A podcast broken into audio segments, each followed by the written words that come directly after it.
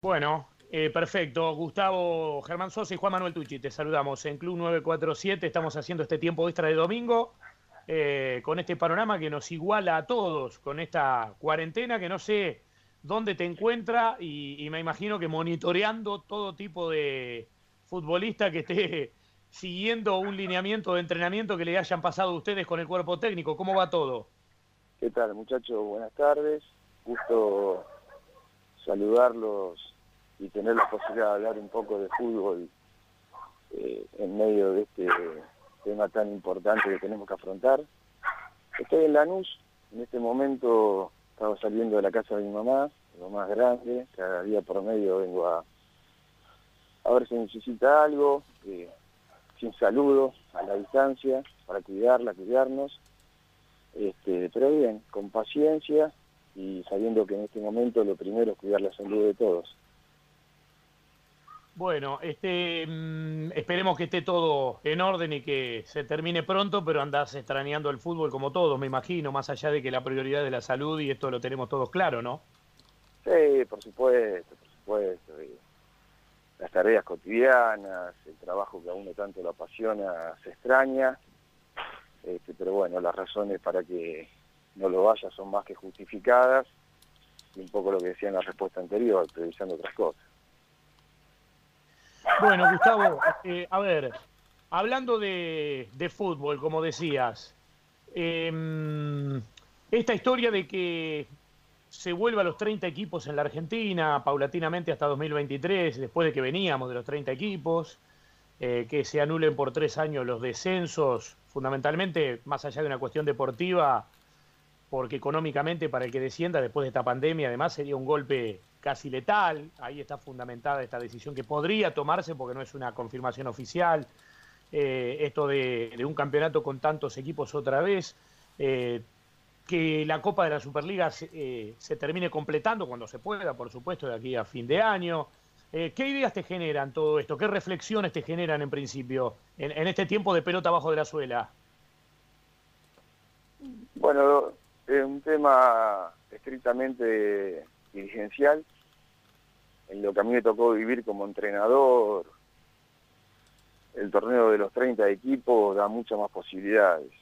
Eh, se puede lograr tener un torneo mucho más federal, ¿verdad? Porque los clubes del interior, que por ahí con presupuestos menores hacen grandes esfuerzos para permanecer en la máxima categoría, es una cosa con 24 o con 22 y otra cosa con 30. Eh, por el lado de la competitividad, no le veo grandes diferencias. Eh, las clasificaciones a las copas seguirían siendo las mismas.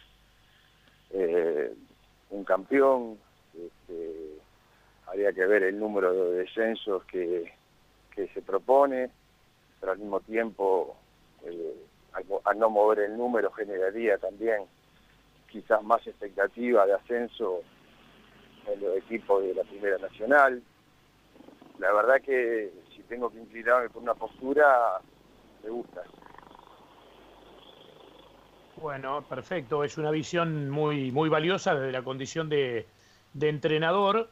Em, y bueno, vamos a ver si esto va tomando forma. Pareciera que va a ser así, pero además yo me imagino el peso enorme que también, como técnico, por la responsabilidad que asumen ustedes, muchas veces Troglio ha hablado de la silla eléctrica, ¿eh? este, que se anule un descenso para esta temporada no deja de ser aire fresco para trabajar tranquilo y ver si se puede apostar a algo más, a un pasito más y no tener que estar jugando cada partido eh, con esa presión, ¿no? Sí, sí, seguro.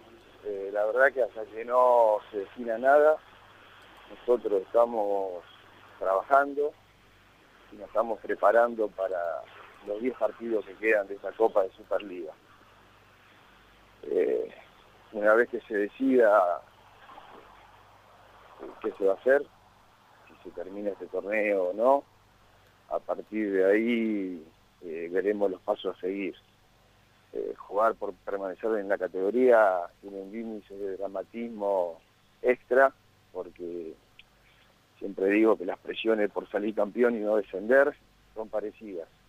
A mí me tocó eh, competir para no descender con Temperley, con Aldo con Patronato, y me tocó la presión de tener que ascender, salí campeón con Aldo Civi en la segunda categoría, y, digo que las presiones son parecidas, lo que cambia es el porcentaje de dramatismo que se le pone al descenso acá en nuestro fútbol. Así que, bueno, a la espera de una decisión para volver a trabajar cualquiera de los dos caminos que se tomen. Gustavo, te... Gustavo, eh, sí, dale, dale, no, no te, le, quería preguntar a Gustavo eh, el hecho de que, bueno, si, si vamos camino a eso no, no, no haya descensos, permite además eh, no solamente trabajar con una, con una mayor tranquilidad. Vos igualmente sos uno de los técnicos que quizás tiene el rótulo de, dirigir equipos que, que, han estado comprometidos con la lucha por no descender, pero que intentan hacerlo con un juego atildado. Tanto vos, Mario Siacua, hay un, grupo de entrenadores que por ahí les toca eh, la difícil, eh, la, la, tarea de, eh, de, dirigir equipos que, que están comprometidos con, con el descenso generalmente y que intentan hacerlo mostrando buenas armas, un buen juego. Eso también va a ayudar, digamos, va a colaborar para que se pueda ver un fútbol más atildado, para que por ahí no, no, no se juegue con esa presión tan, eh, tan difícil de no descender y haya un, cierto grado de liberación? Bueno, mira, eh, la noticia me la están dando ustedes, ¿no? Si bien me la dan como una posibilidad, la noticia me la están dando ustedes. Pero si es así, yo rápidamente pienso en dos cosas que pueden llegar a suceder. Una es que los clubes medianos y chicos eh, equilibren sus finanzas y no tengan apremios económicos. Y otra, eh, descomprimir la presión que hablaba en la respuesta anterior con respecto al juego. Eh, un equipo comprometido cuando arma un plantel, lo arma con la economía de ese año, de esa temporada, pero arrastra la presión de otras dos anteriores. Entonces te da la sensación que no arrancás de cero, sino que arrancás de menos 10. Por ejemplo, cuando yo tomo patronato, lo tomo 8 puntos abajo del último que descendía, ¿no? El, último que salvaba. Entonces te da la sensación que arrancás menos 8. Con Temperley me pasó menos 14. Estábamos 14 puntos del último equipo que quedaba en la categoría. Entonces, si vos no tenés esa presión, seguramente se puede jugar mucho más liberado. Y al mismo tiempo, eh, para terminar, eh, económicamente los clubes se pueden eh, sanear, se pueden equilibrar de buena forma siempre siendo respetuoso de la categoría y armando planteles competitivos. Eh, Gustavo, a ver, estamos viendo, después de esta pandemia veremos cómo queda la economía de estos clubes, ¿no? Pero la diferencia en los últimos tiempos entre las posibilidades que tienen River y Boca, sobre todo de contratar y el resto, se han acrecentado de manera pareciera considerable. Eh, y lo que quiero consultarte es, eh, como entrenador, en tu caso de patronato, pero hay, tantos entrenadores en la misma condición, ¿a qué se puede apelar para achicar esa brecha? Porque realmente pareciera ser que en un partido sí puede haber una posibilidad desde, lo que el fútbol le entrega y por eso nos apasiona tanto que un equipo con mucho menos presupuesto le pueda ganar un peso pesado. Ahora, a la larga, eso evidentemente no sucede. ¿Cómo hacen para tratar de achicar esa brecha justamente que es de por sí, ya desde el arranque, demasiado significativa? De una sola forma, el funcionamiento colectivo por encima de la jerarquía individual. Es la única manera. Eh, yo creo que los equipos que tienen jerarquía individual la tienen a la hora, o se nota más a la hora de manejar la pelota. Eh, cuando tienen que correr para recuperar, a mí me parece que se esfuerzan, transpiran y sufren eh, como cualquiera, como todos. Entonces, si uno maneja la pelota con criterio, disminuye la posibilidad de que el rival te convierta. se empieza a generar espacios como para convertir, como para convertir. Ahora si uno desprecia la tenencia de la pelota y cede total protagonismo, eh, estás esperando que, te liquiden. Entonces, me parece a mí que no resignar el protagonismo y atreverse a manejar la pelota desde el funcionamiento colectivo. Y sí, no, no, a ver, a tratar de hacer en definitiva, apelar a aquella famosa historia y un viejo axioma eh, que indica que todos juntos constituyen una fuerza mucho más potente que la suma de cada una de las fuerzas individuales, ¿no? Para poder este, achicar una brecha que parece, a ver, inalcanzable, Gustavo, realmente. Yo te voy a dar un ejemplo eh, a que ahora se me viene a la cabeza. Nosotros en el año 2016 eh, enfrentamos a un Racing que venía de cinco victorias seguidas, con Lautaro Martínez y Bou de, de punta, el equipo que dirigía Coca. Eh, Temperley y Racing en cancha de Temperley. Bueno, eh, datos precisos no me acuerdo, pero Racing le ponía de entre 10 y 12 ataques profundos por tiempo. Algunos producto de jugadas colectivas y otros de las virtudes individuales de los puntas. equipo que jugaba por afuera Acuña, el Pulpo González, eso tipo. Entonces nosotros, ¿qué, qué, lectura hicimos? Lo primero que tenemos que hacer es que esta gente no tenga 12 ni 10 ataques profundos, porque van a tener 24 en el partido y con la jerarquía que tiene, dos, tres goles no pueden meter. ¿Cómo hacemos aparte de defender bien? Decir, bueno, vamos a defendernos bien. Esa es la segunda. La primera es manejar la pelota. Entonces hablábamos de exagerar la posesión. Eh, sin que la posesión sea un objetivo en sí mismo y jugar para lo costado, no ponerla en riesgo. Eh, asegurarla mucho más que otros partidos. Reducir de 10 o 12 a 4 o 5 en esos 4 o 5 que los defensores ganen o pierdan, le quedarían dos o tres, de las dos o tres que el arquero tenga una buena noche y que los puntas estén imprecisos. Bueno, el partido terminó con, ganándonos nosotros, pero el último gol eh, fue producto de 36 pases seguidos de Temperley. Que fue una exageración, nosotros no damos 36 pases todos los partidos pero por ahí ese partido simboliza un poco eh, lo que yo digo de la desigualdad y, que el juego colectivo a la hora de manejar la pelota y también a la hora de defender eh, puede más que las individualidades. Eh, si las individualidades de jerarquía se superan encima en funcionamiento, ahí es donde no hay posibilidades. Mira qué bueno. te, te consulto lo siguiente, eh, porque perteneces a, una, a un grupo de entrenadores, si es que cabe ponerle algún rótulo, como planteamos generalmente, que basan exclusivamente su, carrera profesional en el trabajo, en el conocimiento, en la preparación, y lejos del marketing, lejos de, las marquesinas y cualquier cosa que se le parezca.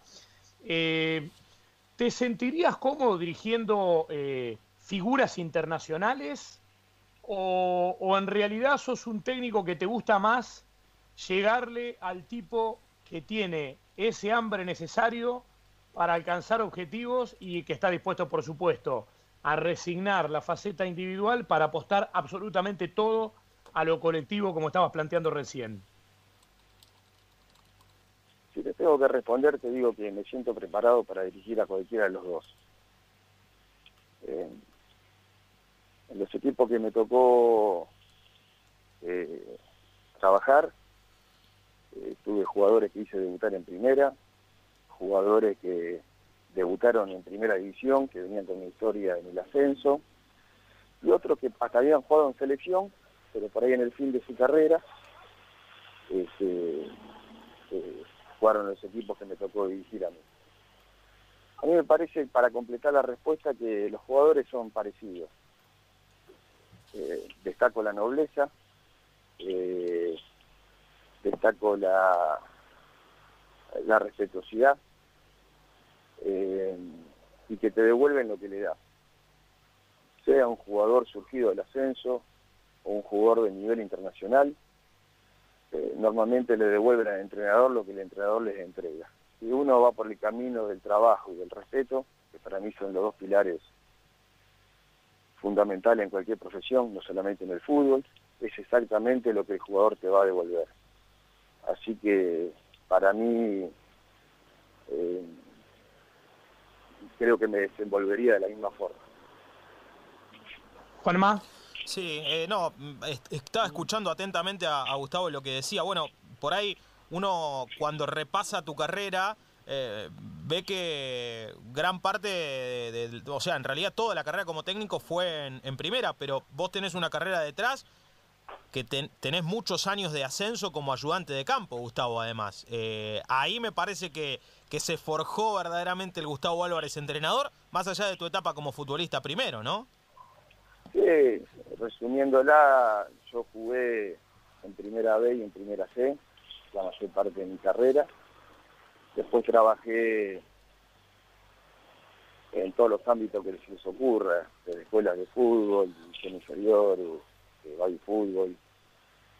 Eh, y después en fútbol profesional trabajé nueve años con Sergio Vélez y Jorge Ginarte. Claro.